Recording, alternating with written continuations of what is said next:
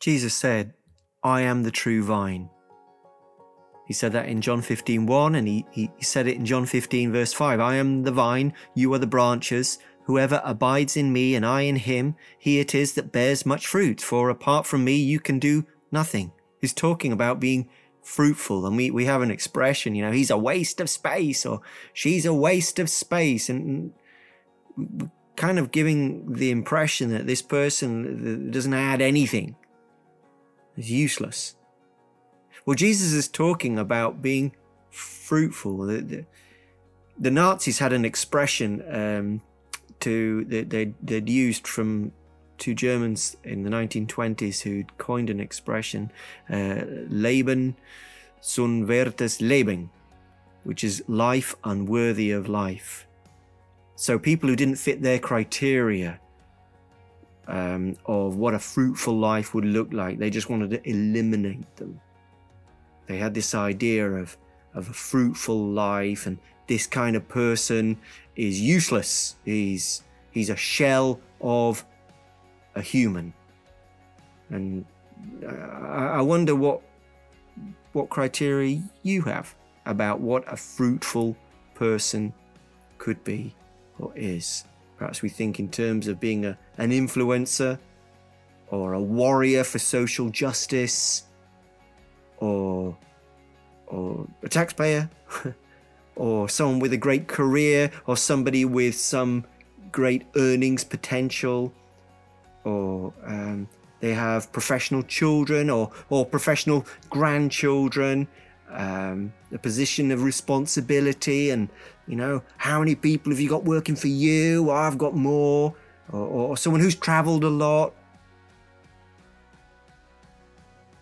Well jesus the one who makes people bear fruit he said he came to seek and save what was lost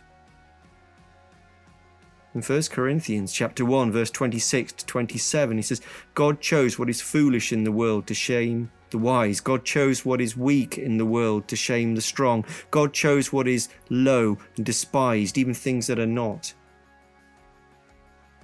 Weak yes. Foolish yes. Despised very often yes. Yet not useless. Not one of them.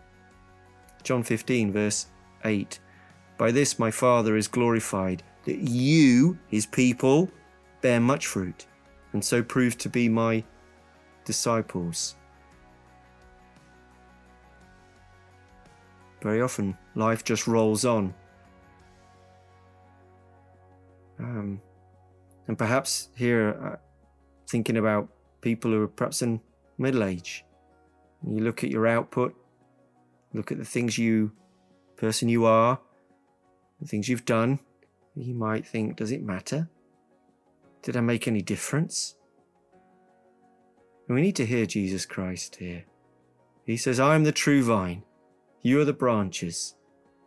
To produce fruit. And to produce fruit, you got to be connected to me, vitally connected to Jesus Christ, not just near. And we get the picture in a vine.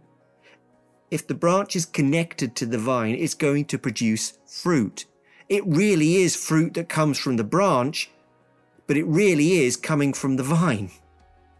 But without a vital connection to the vine, no fruit. And two things about fruit bearing. And first is fruit bearing according to Jesus is, talking about love. Abide in me, this is John 15, verses 4 to 5. Abide in me and I in you, as a branch cannot bear fruit by itself unless it abides in the vine. Neither can you unless you abide in me. I am the vine, you are the branches. Whoever abides in me and I in him, he it is that bears much fruit. Apart from me, you can do nothing. So it needs to be connected to Jesus, and it's going to be love. Verses 12 to 13 This is my commandment, that you love one another as I have loved you. So, fruit bearing is love, it's being connected to Jesus, and it's going to be love, sacrificial love. It's going to be paying attention to Jesus' commands, And presumably, when he said, uh, Without me, you can do nothing, we can't even follow his commands without him. And the other thing that fruit bearing will involve is joy.